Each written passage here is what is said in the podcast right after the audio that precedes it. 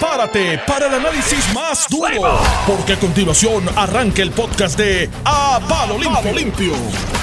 Me está acompañando aquí los Pepe, José Baez Estamos aquí. y José Sánchez Acosta. Y esto es A palo limpio Que no que para menor duda. Que no que para hablar que es a palo limpio. Llévatela viento, yes. Qué bueno que están con nosotros. Bienvenidos y buenos días. Tengan todos. ¿Todo bien? Saludos. Usted es Sánchez Acosta. saludos. Yo soy Sánchez Acosta. Y usted quiera Baez Rivera. Rivera. Yo soy Valentín Quintana. Oye, ustedes no usan su segundo apellido, ahora que lo mencionas. No, ni el muy- Quintana ni el Rivera de No, este. no, no, muy poco. Sus madres tienen que estar bien preocupadas. Que yo tengo un nombre bastante grande, así que largo. Eso sí. eso Entonces, sí, pues, sí. tú sabes, ¿Te tú acuerdas de vas los a- exámenes que llenar las bolitas? Sí, Yo me tú estabas, cuando todo el mundo iba por mitad de examen, tú estabas llenando bolitas. No, cuando había que llenarlo encasillado, no cabía. No, mi, mi- no, Valentín Quintana, más el Normando, más tengo segundo nombre. ¿Cuál es tu segundo? Honorio con H. Honorio. Eh, ¿Qué es eso? pues, No digas eso. Sí, sí, borra, sí, borra esa. Por favor, Nelson, borra esa parte. Saca. Bueno, vamos, bueno. Recuerda que mi padre, cuando, bueno, tú, tú lo recuerdas, ¿no? Pero te lo informo. tu padre, tu padre debe estar- Fue mayor. Cuando yo llegué al mundo, ya era un, Ah. un hombre adulto. Sí, porque es un nombre 42 años tenía. tradicional. Entonces, mi papá, su papá le puso el nombre por el calendario Bristol. Oh. Y entonces, pues apareció ese. Normando Honorio. Esas son cosas que tú no me debes decir. No de me vas a mirar de la misma el forma. resto de mi vida. no, y tengo unos nombres ahí de los familiares de mis tíos, ¿no? Que uno decía, diablo, Normando ¿cómo Honorio. demonios tú le pones a un hijo un nombre así? ¿Y alguien te dice Honorio en la familia? No, hay personas Honorio, que me dicen en el trabajo y eso, no, pero el con el Normando basta. Entonces yo escribo Oye. la H y escondo el Honorio. Hablando de. Cuando firmo. Yo estoy seguro. Y la gente dice, ¿y esa H de Héctor, de Heriberto? Y yo, no, no, no, no siga, no siga. Pero entonces ahora lo acabas de tirar Ah, ahí. bueno, yo no a, soy complejo. a los cientos de miles de Sí, personas. que nos escuchan. y Mira, ven no acá, ¿y qué, qué fantochería es esta de que tú ahora, ahora eres actor? Ayer estoy escuchando, oye, ayer, ayer estoy escuchando un anuncio de una obra, Sí, sí, sí, soy más que un par de tetas. protagonista, ese mismo. Esa misma. Y, y, y protagonista, Normando Valentín. Yo dije, ¿qué es eso? ¿Pero qué tipo ¿Verdad? Honorio? Sí. sí, a partir del 3 de octubre. Oye, qué interesante. Y voy a estar ¿La con- primera vez que haces eso? No, es la se- bueno, va a ser la primera vez que se Que actúa de verdad. Porque yo hice Titantos, que lo auspiciaba Ah, Noti1, sí. pero eran lecturas dramatizadas, pero tú leías. Aquí, hermano mío, es. Sí, y, sí, de la- sabes hacerlo, eres, eres bueno. Eh, Nos enteraremos el 3. eh, yo te voy a invitar. Tú vas a pasar un rato porque está Eh, Sonia. Valentín, Gisette Cifredo, Saudi Rivera y Mili Méndez. Eso suena Y chévere. Estamos todos allí. Eh, y es una obra dramática, pero a la misma vez tiene la orientación, ¿no? Porque seguro que sí, porque pero- si está Mili Méndez. Veo Sí, que hay más, de, de hay más de un periodista entonces en esa obra. Sí, Mili y yo. Son. eh, eso- Pero ustedes en la Julio Núñez. este, coquetearon alguna vez con la... Yo nunca en la vida. Que el Nunca tipo en está tan vida. pegado. No. Yo, yo lo que quiero, Normando, yo te voy a hacer una petición por estamos al aire. Sí, claro. Este- nos tiene aquí al aire. Pero yo te, ah, pues no. Y nos pagan por lo que estamos haciendo. Fíjate que es lo grande. Mira, yo quiero ser actor. Yo quiero que tú me lleves a. Yo te puedo. Me introduzcas a ese mundo. Sí. De verdad. Si no te sale bien lo tuyo. No, lo hacemos. yo Pero tú- tengo tú una tienes persona. inquietud. Yo tengo una. De verdad, de ¿De verdad. Siempre, verdad? siempre la he tenido. Siempre la he tenido. Pero bueno, estoy aquí audicionando para la gente. bueno, nadie me llama. ¿Tú estás audicionando aquí? Porque la verdad que te ha ido bien mal. Llevo tres años. Vamos, vale. Si en tres años nadie me llama, es que no. Ya el programa lleva tres No hay años. potencial. Yo llevo tres años. Yo estuve con Ferdinand jugando pelota dura un añito y pico y ahora lo que Tres parece con- una, una eternidad con esto. Vale. No, se sienten como 10, pero es uno y pico. el, el que lleva conmigo. Aquí yo trato Pero mira, te puedo, te yo puedo trato invitar de, trato que sea con intensidad, tú sabes. Porque ahora se están buscando nuevas formas de, de hacer teatro y otras personas. Por ejemplo, Alexandra Fuente le ha ido espectacular. No, de- estoy seguro que sí. Mira, Al tiene una foto ahí que ni se también. parece. Sí, de verdad que sí. Yo tengo un talento brutal. ¿Verdad? Brutal. ¿Haciendo qué? No sé. Oye, no me río porque no lo tenía. Es que me da gracia como No, tú pero- te vendes. Yo tengo un talento. No, pero vamos a mencionarte rápido. Yo tengo un talento brutal. Mira cómo los hice reír. No, no. no. Ah, Y hacer Pero- reír es más difícil que hacer claro que sí. A mí me encanta hacer reír y reírme. Sí. Así Porque que, tú dijiste que hacer reír es más Es difícil más que hacer llorar. Que hacer claro. llorar. Y aquí pero la hay comedia. personas que actúan tan mal que hacen llorar naturalmente. Ay, ay, ay, ay. Mira, Mira, va- vamos a ganarnos los chavos. Sí, vamos. está- Yo les digo lo de los apellidos porque no fue casualidad. Es que nosotros estamos aquí eh, en la última de la fila. Los ¿Por apellidos de nosotros no venden porque no, mira.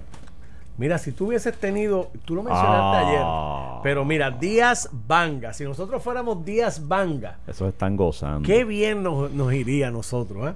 Mira, aquí está, estos hermanos han creado tres corporaciones y entonces guisan con 1, 2, 3, 4, 5, 6, 7, 8, 9, 10. 10 Diez legisladores. Y hoy me vine a enterar que me siento hasta mal, porque yo los conocí antes a todos.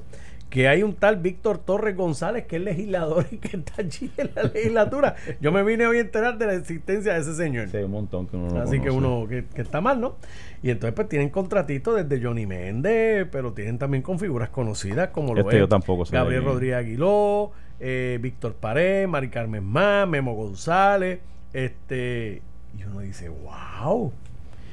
Y son Claro. contratitos desde pequeñitos hasta contratos ya saludables, ¿verdad? Con Johnny Méndez de 180 mil pesos cada uno. Pero cuando ves la noticia, la, la parte complicada, si ya eso te alarmó, la parte complicada es este señor que está acá, que es el señor Henry Taboada, que es el el ay Dios mío, el de esto de la cámara. Secretario. El, este, ¿cómo se llama eso? Eh, es. Superintendente, secretario. ay Dios mío, la verdad que ustedes no me ayudan. Sargento El de armas. Sargento de armas. Sargento de ¿Qué armas. pasó con él? Él es el que crea la corporación que ahora corre Díaz Banga, Ángel Díaz Banga. La Phoenix Consulting. La Phoenix Consulting. O sea, pero cuando tú dices que él, es el, fue, el, él fue el incorporador o él cuando fue el primer dueño. cuando estaban en minoría, Ajá. el PNP, Ujú. él crea esta corporación O sea, que él tiene intereses, ya sea como incorporador. o- Él es con- abogado. con Ángel Díaz Banga para dar servicios legislativos.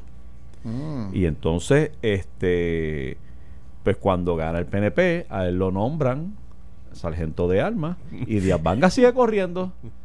Y entonces, pues tienes ahí la contratación. Díaz Banga lo, lo entrevistan y dicen: No, no, no, Taboada no gana ni un chavo aquí. Todo su trabajo es voluntario. Embuste. Y ahí es que ahí me pierde, hermano. No, lo cobra por la, a través de la compañía, de la corporación. Bueno, está. Pues está con- Sabe Dios cómo lo cobra. Saludo al alcalde de, de, de Ibonito, William Alicea, que nos estaba escuchando. ¿Qué y me dice? ¿Qué me dice el alcalde? buen día, Honorio. No, mano, tú te tiraste, te tiraste bien duro ahí, mano. Este, pero, Pero, la cosa es que que que Henry Taboada, quien tuvo esta corporación cuando era minoría el PNP para dar servicios legislativos, eh, gana el PNP, lo nombran a sargento de armas, ya no necesita estar allí empujando la corporación, pero la deja viva, él se va para la Cámara y Ángel Díaz Banga le sigue corriendo el show de la corporación, de Phoenix Consulting. Entonces, cuando pa- tratan de separar una cosa, ahora tratan de desvincularlo, ¿no? Obviamente, porque ¿Quién está- selecciona al sargento de armas?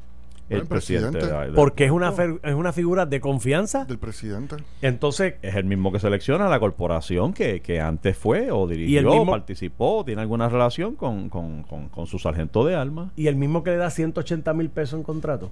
El mismo que le da en su oficina, más se encarga de que los demás legisladores, de darle presupuesto a los legisladores para que puedan contratar también a la misma firma. Sí, que eso, eso es un factor bien importante. Cuando tú ves, bueno, no quiero decir que siempre ocurre, pero lo que acaba de decir José Sánchez Acosta es bien cierto. Hay veces que si tú quieres, un presidente quiere que darle más contratos a una corporación, a un consultor, hay veces que lo que hace es que le, para que no sea muy sospechoso, le pasa presupuesto adicional al legislador anticipándole que ese dinero es para contratar a fulano, mengano o sotano. Este, o sea que es bien sospechoso, eh, o, o bueno, no quiero decir sospechoso, pero no es inusual, pero usualmente esa tabla que aparece en la página, ¿qué? La página 5. La página 5 en la parte de abajo de todos esos No, contra- de toda esa relación de contratos de las mismas corporaciones, pues obviamente bueno yo soy. toda como mínimo, gracias, gracias, Honorio. Este, como mínimo, mira, como mínimo Te has podido. no, no. Oye, pero a mí me gusta ese nombre, déjame decirte. Se ve bien, se ve bien formal, vacilar, elegante. para vacilárselo, sí. Se ve Está bien, chévere. bien gentleman, bien. Me voy. Ya, bien honorable. Honorable, tú eres honorable de Honor- nacimiento, Honorio. fíjate. Mira, este, el hecho de que esa misma compañía, esas mismas corporaciones, de las mismas personas tengan, tengan contratos con muchos de esos legisladores, como mínimo, José, como mínimo, tiene que haber levantado la, una bandera en presidencia. ¿Por qué? Por lo que hemos hablado durante estos últimos dos días, que presidencia tiene que autorizar todos esos contratos. O sea, aquí no, presidencia no ignora eso, no es imposible que ignore que esas dos corporaciones tienen contrato con tanta gente. No estoy diciendo, yo no puedo adjudicar que esté mal el, el- lo que el trabajo que estén haciendo, no hay un acto ilegal en, principio porque esa corporación puede ser contratada por no por no por estos que están aquí, sino por todos los legisladores de mayoría, minoría y, y- y todos los departamentos eh, de la Cámara de Representantes. Lo que sí es que pues es un asunto a quien, que, a quien hay que preguntarle al presidente de la Cámara y a donde tiene que dirigir todas las preguntas la prensa del país y los medios, al presidente y preguntarle si es usual, si no, si no, si no es usual este, que unas corporaciones acaparen tanto contrato y si es eficiente de su parte. eh, eh, concentrar toda esa, todo ese esfuerzo y todas esas horas de trabajo, concentrarlas en unas corporaciones. Eso me parece que es relevante el- el- en ese sentido el, el artículo del periódico. Bueno, yo creo que es relevante y, alarmante, chicos. Bueno, ya, ya no me atrevo a decir ni alarmante, con tranquilidad, porque porque ya no nos alarma, porque parece ser la norma. Esto no va a pasar nada. O sea, aquí el, Nuevo Día le ha dedicado dos días a revelar hallazgos de su investigación periodística, la investigación que están haciendo sobre los contratos en la legislatura. Y, y hemos visto cosas que, debe, que en cualquier parque, en cualquier liga, deberían alarmarnos y crear algún tipo de consternación o algún tipo de decisión este el- eh, eh, desde punto de vista del presidente de la Cámara. Y sin embargo no vamos a ver nada y la discutimos hoy, quizás mañana queda algo y ya el jueves esto murió y ya no es noticia.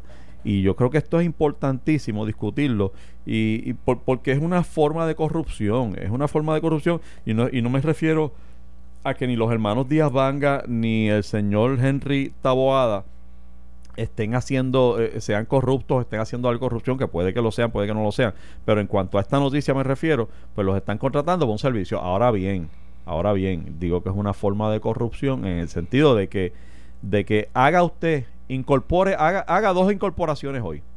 Yo invito a, a cualquier puertorriqueño de a pie a que inscriba dos corporaciones hoy. Y yo le pregunto, y pregúntese usted, ¿qué probabilidades tiene usted de que sus dos corporaciones sean contratadas con contratos casi millonarios en la legislatura de Puerto Rico? Haga el ejercicio, vaya corriendo, vaya corriendo. Es más, yo le doy los chavos para que vaya al Departamento de Estado y se inscriba. Y yo le pago a usted, si usted consigue, Juan del Pueblo, que no sea amigo de la casa, que usted consiga dos contratos que en su en, la suma llegan casi al millón eh, en la legislatura, en la, en la Cámara específicamente, que es el caso de esta noticia. Eso no ocurre y esa es la parte que hace daño, esa es la parte que yo tengo que llamar corruptiva, porque es la parte que me dice que aquí no se compite de igual a igual, que no todo hijo de vecino tiene la misma probabilidad de prevalecer, que no todo el mundo tiene la misma oportunidad de competir, que no todo el mundo puede obtener, puede ser exitoso, que todo depende de si usted tiene relaciones en el gobierno de turno o no las tiene.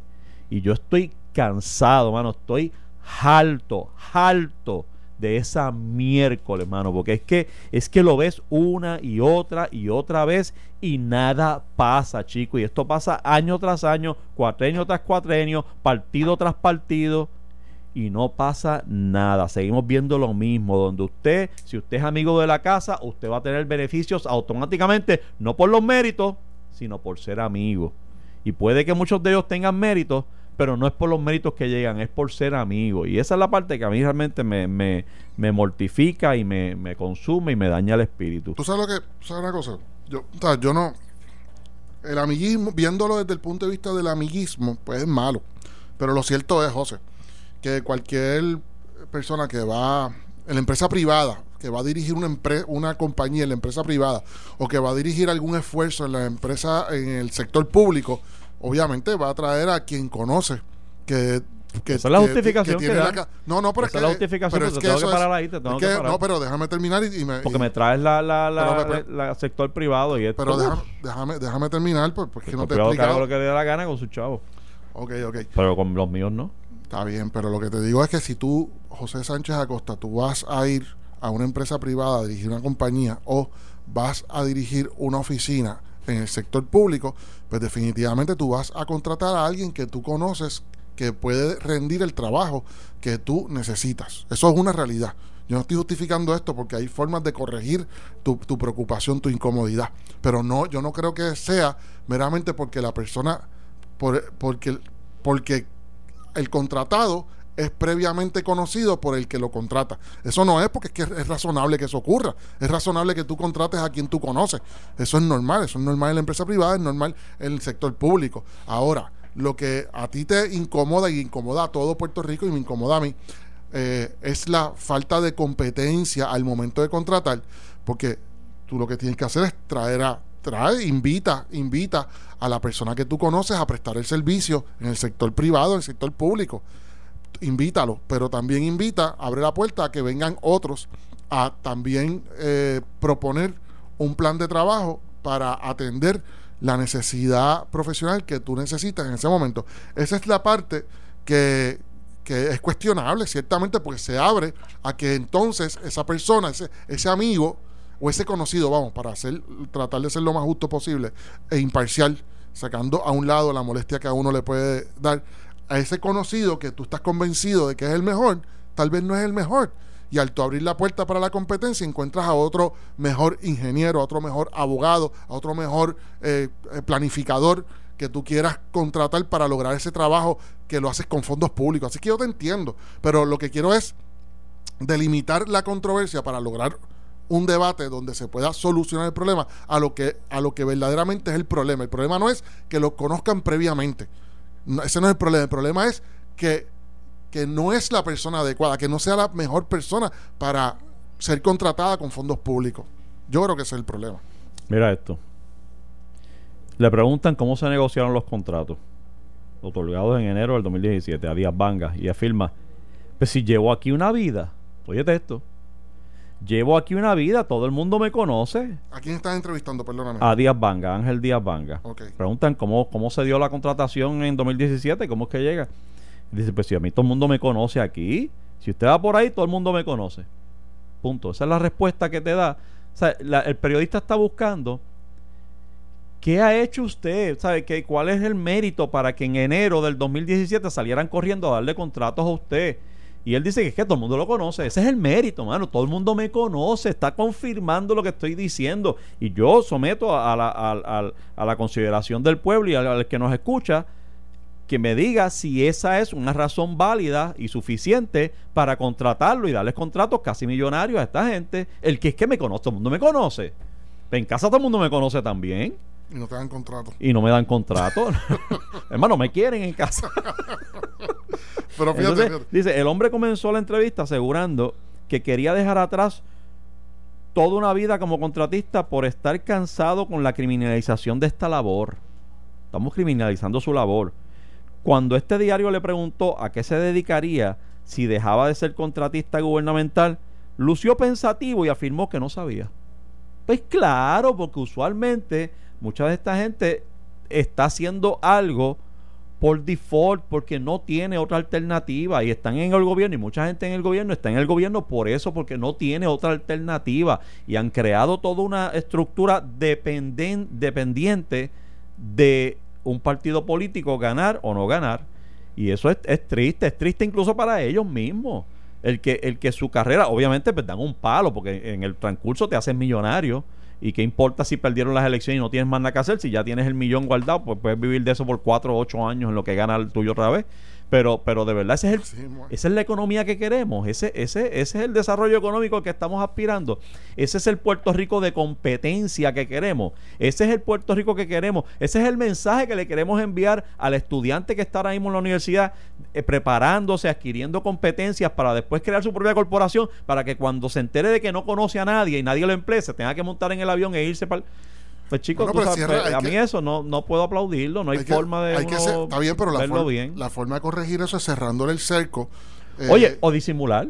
No, no, no. disimular y darle más contra- da- distribuir las riquezas entre, entre, entre más de uno uno más de un pana. entre más de un conocido. Sea, sí, No, mano, pero porque- yo creo que, por ejemplo, a mí lo que se me ocurre buscando una solución a este problema para cerrar el cerco y evitar que esto ocurra, que es lo que yo creo que uno tiene que pensar, porque siempre va a venir mañana otro, no son los que están hoy. Claro, es que mañana pues viene claro, otro nuevo y claro. pasado mañana. Yo lo que creo es que, por ejemplo, todos los contra- que no se permitan contratos, contratación, contratación libre con fondos públicos. O sea, que si a mí me van a contratar para prestar un servicio de abogacía o lo que fuera, pues que yo que haya otras personas que puedan competir, que o igual que la competencia en las subastas grandes, pues que también, aunque suene, y me estarán escuchando las personas que conocen de administración pública, yo estoy consciente de que estoy hablando de un reto económico grande porque eh, pues estar publicando esto, lo que se puede hacer es no hacerlo con la formalidad de las subastas grandes, que requiere una eh, publicación en, en los periódicos para reducir el gasto,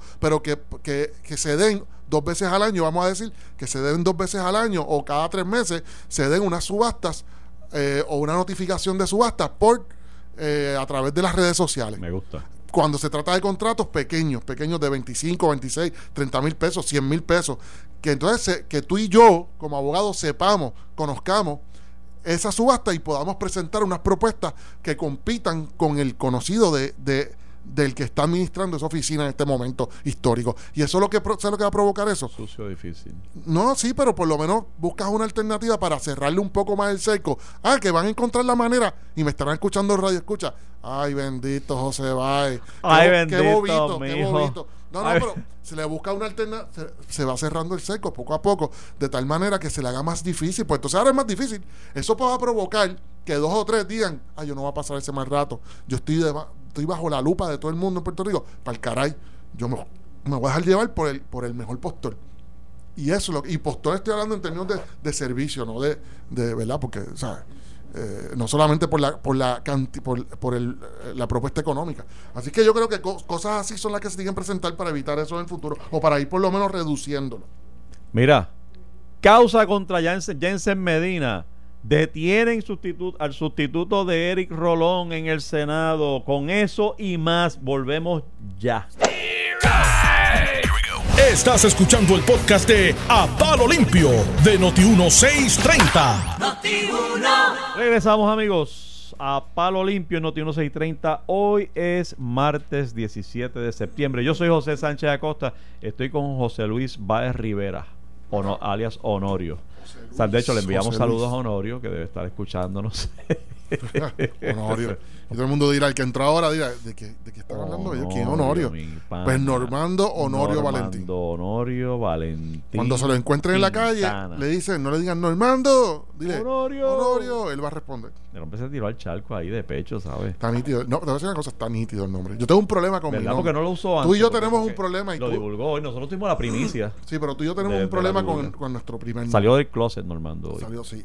Tú y yo tenemos un problema y tú y no me lo vas a poder negar. Tú sabes ¿Qué? cuando rechazar. Cuando vamos a un lugar de estos de comida que nos dicen, pues dame tu nombre para llamarte.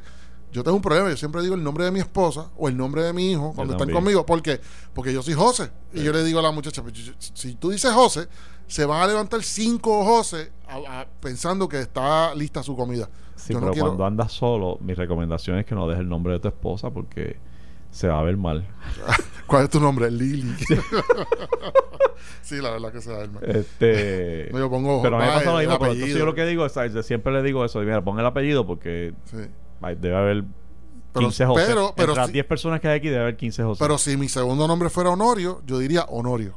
Sí, Ah, porque, orgullo. porque más nadie se va a levantar en ese lugar. Mira, y, estaba. y- y va a hacer reír a la gente además. Ay, qué, qué malo eres.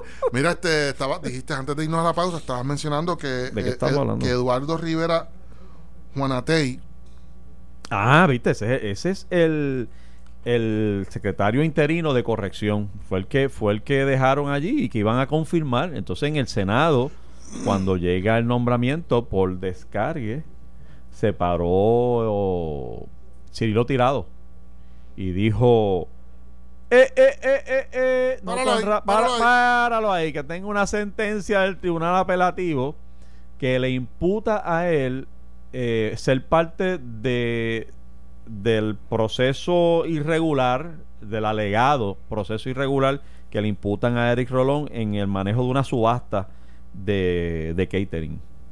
Y, y entonces, pues al mencionarlo a él y parecer tener algún tipo de rol en ese proceso irregular que está siendo objeto de investigación, pues la el, el Senado, el presidente del Senado accedió a la petición de Silvio Tirado y dijo, pues, pues sí, merece atención el detalle, vamos a moverlo para el jueves, para que nos dé tiempo a examinar la, la sentencia del apelativo y ver realmente qué es lo que escudriñar un poquito más. Digo, pero para empezar, porque tienen que pasar una resolución? No hay necesidad de pasar una resolución. Resolución, ¿qué resolución? Esa resolución de, de que si aprobando. Mira, lo que dice es que ellos lo que quieren pasar es una, una medida eh, confirmando este nombramiento, una forma irregular por descargue. O sea, de por si el proceso que están tratando de llevar en el Senado no, no es el regular, no es el... ¿Por, por qué? ¿Por, qué pasar todo ese trabajo realmente y no utilizar los procesos regulares? Otra cosa que te iba a decir, aquí hay una fotografía en la página 12 del periódico El Nuevo Día de este muchacho Eduardo Rivera Juanatey. Y digo muchacho, yo no sé si la fotografía es de récord de hace mucho tiempo atrás, pero es otro muchacho joven. ¿Cuál es el problema en Puerto Rico? El problema en Puerto Rico es que no hay personas mayores, porque lo que yo he escuchado en, en, este, la demografía de Puerto Rico pa- principalmente es que las personas mayores están, es un por ciento mayor que las personas jóvenes. ¿Por qué? ¿Qué es lo que pasa? Que tenemos, es más bonito tener una persona joven que una persona mayor con canas administrando una agencia o administrando asuntos públicos. ¿Eso le da más credibilidad de una forma u otra? ¿O es que tiene más, va a coger más likes y más simpatía y más popularidad en las redes sociales? O sea, yo no entiendo esto, José. O sea, tú me vas a decir a mí, este, esta persona, Eduardo Rivera Juanatey, que ha estado relacionada con Eric Rolón y con, y con su administración, administración que al día de hoy se siguen acumulando los muertos, se siguen acumulando los muertos de eh, asesinados o, o muertes sospechosas y violentas en las cárceles. O sea, ayer mismo, en medio de todo esto, en medio de, haber paralizado eh, esa confirmación o ese respaldo eh, legislativo que le están dando al interino, otra persona muerta ayer en Bayamón, en la 501 de Bayamón. Antes de ayer, una persona muerta en el Limón, en la cárcel de Limón, en Mayagüez. O sea, y, y todas son muertes sospechosas o violentas. La de Mayagüez se encontró, les diagnosticaron eh, o se concluyó que el, el occiso, el, un muchacho de 27 años, eh, recluso, había muerto por un impacto en la cabeza bien fuerte, o sea, bien fuerte. Y el de ayer fue bien sospechoso, el de ayer que se murió en la 501 de Bayamón, de momento colapsó, se desmayó, habían otros reclusos que también estaban demostrando unos signos físicos o, eh, corporales o lo que fuera eh, extraños, fueron todos verificados médicamente y- y terminó entonces el, el primero pues muriéndose. Y sin contar la muerte de Guayama, la muerte... Ni, eh, ah, que si en efecto esas cosas ocurren en los sistemas carcelarios de este país, de cualquier otro país, sí, es verdad, es verdad. Eh, claro, si yo tengo una jaula de pollo o una jaula, una jaula de lechones, se me van a morir uno que otro lechón, pero es que no, no son ni lechones ni pollo, son seres humanos. ¿Te entiendes? Administrar este asunto como si fueran corrales de seres humanos, de animales que se mueren porque se van a morir, porque el ser humano se muere por causas naturales o por lo que fuera, o porque se suicida. Eso no es, eso no es humano. O sea, a mí no me importa que esas personas hayan sido asesinos, violadores. A mí no me importa honestamente en este momento. A mí lo que me importa es que el gobierno sepa, entienda qué diantres fue lo que pasó con esas personas. Ahora, si tú me dijeras a mí que son sentenciados a muerte, o que yo no estoy a favor de eso, y así que mueren, pues está bien, pues yo no lo, puedo cuestionar. Pero aquí se está permitiendo que esas personas mueran de forma sospechosa y violenta o violenta en las cárceles y este señor Eduardo Rivera Juanatey es parte del proceso porque ha estado con la administración saliente de Eric Rolón ha sido parte y durante los últimos dos días el interino ha sido él Ha sido él. O sea, y nada se dice en cuanto al esclarecimiento y el adelanto y dónde van las investigaciones. Así que a mí me parece, hermano, José, que eh, eso de atenderlo el jueves y ya anticipar que lo van a atender el jueves sin, sin estas consideraciones que, yo, que, que se están levantando en el país, es otro, es otro problema más que vamos a tener en corrección. Esto hay que corregirlo ya, hay que limpiar la casa y alguien, se, alguien externo, alguien externo se tiene que hacer cargo de eso porque nosotros no sabemos si lo que está ocurriendo allá adentro eh, es, es, es, parte responsable de la administración corriente de la cual Eduardo Rivera Juanatey es parte. Hay que limpiar ahí y meter a alguien de afuera para que pregunte, indague y agresivamente eh, exija el esclarecimiento de lo que está ocurriendo en esas cárceles. Mira, alguien me aclara este que no es un proceso de confirmación lo que se pretendía No ayer. sé, ¿Tú lo sabes? pues por eso te estoy diciendo que es un, eh, algo, no es Eh. un proceso de confirmación regular. Es un requisito del Código Político para validar interinatos. Eso no se, es eso, una validación de eso en este cuatrienio se ha utilizado, me parece que en dos ocasiones. Pero ¿y qué quiere decir esto? Que entonces que no es un nombramiento que envía la gobernadora, que es que como estás interino y hay que confirmar a alguien, A mí me parece que conforme al código porque, político, porque a lo que voy es, perdona que te interrumpa, eh, es hay una solución más fácil que esto. La gobernadora retirarlo, votarlo. Este, y, y- y ya, de hecho, se dice votarlo, yo lo digo votar, y sé que existe la palabra despido. Lo digo porque si lo tirado, ¿escuchaste si lo tirado esta mañana con Normando? que, que corrigió, corrigió la palabra. Pero, pero no tienes que corregir. No tienes que A mí me molesta cuando la gente El que habla. lo votan, lo y votan, dice, punto. eh, y, cuando y a fulano que lo, lo votaron, Bueno, lo como, dicen en la calle, como dicen en la calle, como que no soy yo que dice eso. Pues claro, si hablamos así, igual Lo que votaron. igual que uno se come la luz. Correcto. Entonces, cuando, cuando están en el tribunal, eh, eh, pues la luz Rebasamos, roja, rebasamos rebasamos. la luz y pasamos a la luz roja. Mire, hermano, nos comimos la luz. no, dejen, a mí me molesta, mano, me enferma la gente que, que dice, o como se dice en la calle, como se dice en el campo. No, como digo yo y lo dije y punto. No estoy corrigiendo y buscando la segunda o tercera palabra para sustituir. Sí, bueno, sí. anyway, eso no era el tema. Pero eso- el tema es que. Esa resolución que- me parece, eso de confirmar los interinatos, eh, no recuerdo, pero en este De validarlo. De validarlo, me parece que tiene que ver con un asunto contractual. y yo le doy mérito al asunto contractual. Me parece que al validarlo le, le, le das una especie de autoridad que tiene para poder continuar con unos procesos administrativos que de lo contrario No serían cuestionables, porque la autoridad no la tiene. O sea, yo entiendo ese, es- eso, pero eso no lo usamos nunca, José. José, eso no se usa- De, de novela. Eso no se usa nunca. Eso se usa. Yo no se ha usado en este cuatrenio. En otra ocasión, no me acuerdo qué fue, con un nombramiento. Caramba, si me pudiese acordar que fue este controversial, también se pretendió, se trató de utilizar o se utilizó. Ah, pues, ¿qué te está diciendo eso? Pues que, que porque hay necesidad de hacer eso. Para mí esto es difícil, mano. A mí el asunto de las cárceles me resulta un tema bien difícil y, y árido porque yo no... Yo... Yo sé que esto pasa, o sea, pasa... ¿Cómo te digo? Y tú lo mencionabas, o sea, yo creo que, que con alguna frecuencia hay este tipo de violencia en las cárceles. No sé si estoy equivocado, yo no estoy vinculado a corrección de ninguna manera, pero me da la impresión de que ocurre. Y me da la impresión también de que el que está escuchando no le importa. Porque está en la cárcel y es más, eh, mucha gente lo que piensa es se lo merece. ¿Y ¿Para qué está ahí? Muy ¿Para mal. se lo buscó. Muy mal. Este, y, y está mal en tanto y en cuanto hay gente allí que, digo, nadie debe morir para empezar.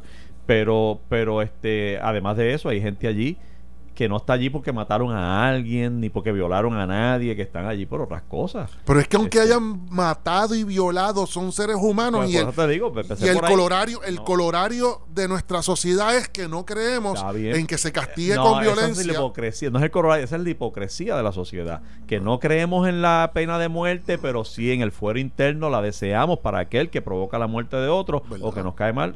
Eso No, está ahí no te, presente. no te puedo refutar Lo que eso. pasa es que políticamente no es correcto decirlo. Pues mientras no sea, mientras no sea parte de nuestro ordenamiento jurídico castigar con violencia, eh, que el castigo sea un castigo violento, pues tenemos que que proteger. proteger la vida de, esa- de ese violador y ese asesino, porque no es un lechón que está en un corral esperando que le pase lo que fuera, porque no debe ser así. Pero ahí yo creo que es que se baja la guardia. Es- sea, eh, no, eh, no estoy en desacuerdo tú dices. Es esa es la política Se- pública, esa es la política se baja la guardia porque el que lo está Pero no es lo protegiendo allí, mismo. el que lo está protegiendo, Dice, no, le, no, lo, no pues, respeta el proceso. Si se me zafó y lo mataron, pues, Pues, no es lo mismo que te un digan. Son un lechón. No es lo mismo que te digan y la sabes. seguridad en las escuelas.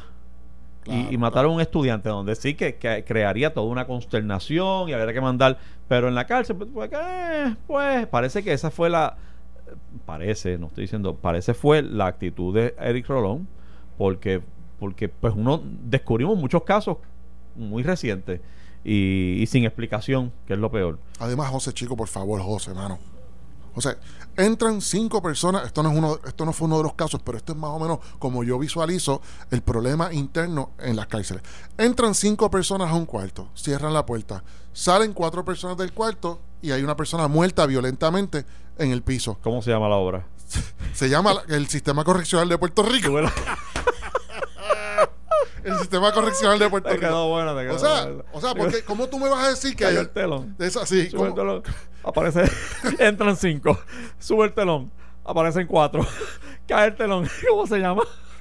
el sistema correccional de Puerto Rico. O sea, ¿cómo tú me vas a decir a mí que, que esas cuatro personas tú no las puedes procesar como mínimo, Jesús. como mínimo por encubrimiento y conspiración? Como mínimo, como mínimo. Entonces, tú tienes esos sistemas, tienen sistemas de cámara de seguridad, tienes controlado el por dónde caminan, para dónde van y a qué hora comen, se bañan, van al baño, todos esos reclusos. Y tú me vas a decir a mí que todavía estamos investigando la muerte del, del, del que se murió en Guayama hace un montón de tiempo. Yo no puedo pretender que se esclarezca el de la cárcel de Limón de Mayagüez de, hace- de antes de ayer, ni el de la 501 de Bayamón de ayer. Pero es que si nos dejamos llevar por el sistema correccional, no en esta administración, en todas las administraciones, que no se esclarece nunca. No se esclarecen casi nunca esos asesinatos, No, esas no, muertes no, no, violentas. por lo menos no nos enteramos. Y- pero, pero tienen el control de dónde, por dónde caminan, el horario de dormir, quién es, cuántas personas hay en una celda, quiénes son los que entran y salen de la celda. Tienen las cámaras de todas las esquinas y todos los rincones, pero no saben, no saben quién fue y Bueno, cómo fue. De, de todos modos, ese nombramiento parece que está en la cuerda floja. Eduardo Batia, mira lo que dice. Dice, eh, advirtió que el nombramiento interino de Rivera Juanatey sería caótico para el país. Caótico. Pero que diga por qué. ya, porque- ya. ¿y por Lo qué? mató al muchacho. Lo, lo- Pero a ti te molesta que sea tan joven, ¿eh? No, no, No no, no, no, a mí no me molesta que, a mí lo que me A lo mejor molesta no, es a lo la se ve así joven y viejo. Sí, sí, pero a mí me- es que me molesta la tendencia que, que hemos discutido aquí anteriormente de que la juventud es mejor para tener un arraigo y una popularidad en las redes. Que tú, que tú te ves así. Gracias, gracias por lo, por lo, me lo merezco. Pero, pero ¿sabes lo que te estoy diciendo? Hay, hay- aquí hay una tendencia que le hemos discutido antes. Pero esa fue la tendencia en la administración de Ricardo Rosselló. Pues, igual que ves, otra tendencia, igual que otra tendencia que me parece horrible, que era la de darle a cada secretario tres o cuatro asientos. Aquí empezó todo, aquí- Le tienes a un Eric Rolón, Aquí fue que empezó todo. Así fue que empezó todo en corrección. que era director, de secretario de corrección, pero a la misma vez era eh, subsecretario de la gobernación. Y dice, "¿Pero ¿qué es esto? Cuando tú sabes, tú sabes bien que ocupar un puesto que tenga que visitar la fortaleza, Mm, un puesto que sea a 10 pies del gobernador, mi pana. 24-7. 24-7. Yo nunca entendí esto, igual Maceira, con Puerto y el otro, igual Gerandi, igual el otro. O sea, era como que, no, yo no sé si era, me imagino que era, el razonamiento era ahorrarse par de pesos en salario. no creo que aunque en total le pagaban el doble. Sí, correcto. Yo no creo que fuera una cuestión de ahorro, era una cuestión de control. Tú- sí. Claro, tú tienes, tú tienes, yo, tú tienes control de, de más asuntos míos, José Sánchez Acosta. Tengo que hablar con menos personas. Yo tengo que hablar con menos personas. Ya yo me di cuenta que tú eres de mi confianza totalmente, incondicional, que no me vas a fallar nunca. Tacho, que pues déjame darle tres sombreros. Estoy De esa forma ya tengo. Pero ahora tú me respondes a mí por esos tres sombreros. Ya no tengo que hablar con tres personas. Por conseguir personas de confianza incondicionales es difícil. Aunque parezca fácil en la política, es difícil. Ay, no todo el mundo se tira de cabeza por el, acanti- por el acantilado para abajo. Eso tiene sentido. O sea, eso esos que estaban sentido. alrededor de Ricky Rosselló se tiraban de cabeza por el acantilado y todavía están por ahí, pues tienes a Maceira todavía. Todos esos se tiraban y decían el disparate que tuviesen que decir, como lo hizo Maceira y lo hizo Eric Rolón en una conferencia de prensa, amenazando a todos los eh, jefes de agencia. Después de que Raúl eh, Maldonado fue a- al FBI, ¿te acuerdas? Que ellos al día siguiente hicieron una conferencia de prensa amenazando a todo, a todo el gabinete. Pues, y todavía Maceira está dando vueltas por ahí. Eso yo no lo entiendo. Yo no lo entiendo, Wanda. Bueno, mira, este, ¿sabes quién no va para la cárcel? ¿Quién? El ex juez Ramos Sáenz, el del WhatsApp, el que originó todo, el juez de Moca que daba información privilegiada. Pero le dieron seis años. Seis años, pero probatoria. Sí. Y se va para Texas, para allá. Así que ese no va a vivir las experiencias que tú has descrito en las cárceles de Puerto Rico. Pero fíjate, es un buen caso porque tú- puedes, tú puedes decir se merece la pena. No obstante, puedes reconocer también que no es una persona que no merece eh, estar expuesto a estas cosas en la cárcel. Pero es porque, pero, pero no lo quieren allá adentro porque las cárceles están fuera de control. Pero una persona como esa, hasta cierto punto, yo no deseo que esté en la cárcel él. Pero hasta Pero si tuviera que estarlo, debería poder estar y cumplir su pena sin temor a ser si- asesinado. si- en si las de- cárceles de Puerto Rico fueran más civilizadas, Claro. pues uno, el juez posiblemente le hubiese dado tal vez un año y los demás cinco años eh, con una sentencia suspendida. Pero, Tachón, Pero hay otro que está más cerca de la cárcel. ¿quién? Jansen, Jensen Medina. Causa ayer contra él.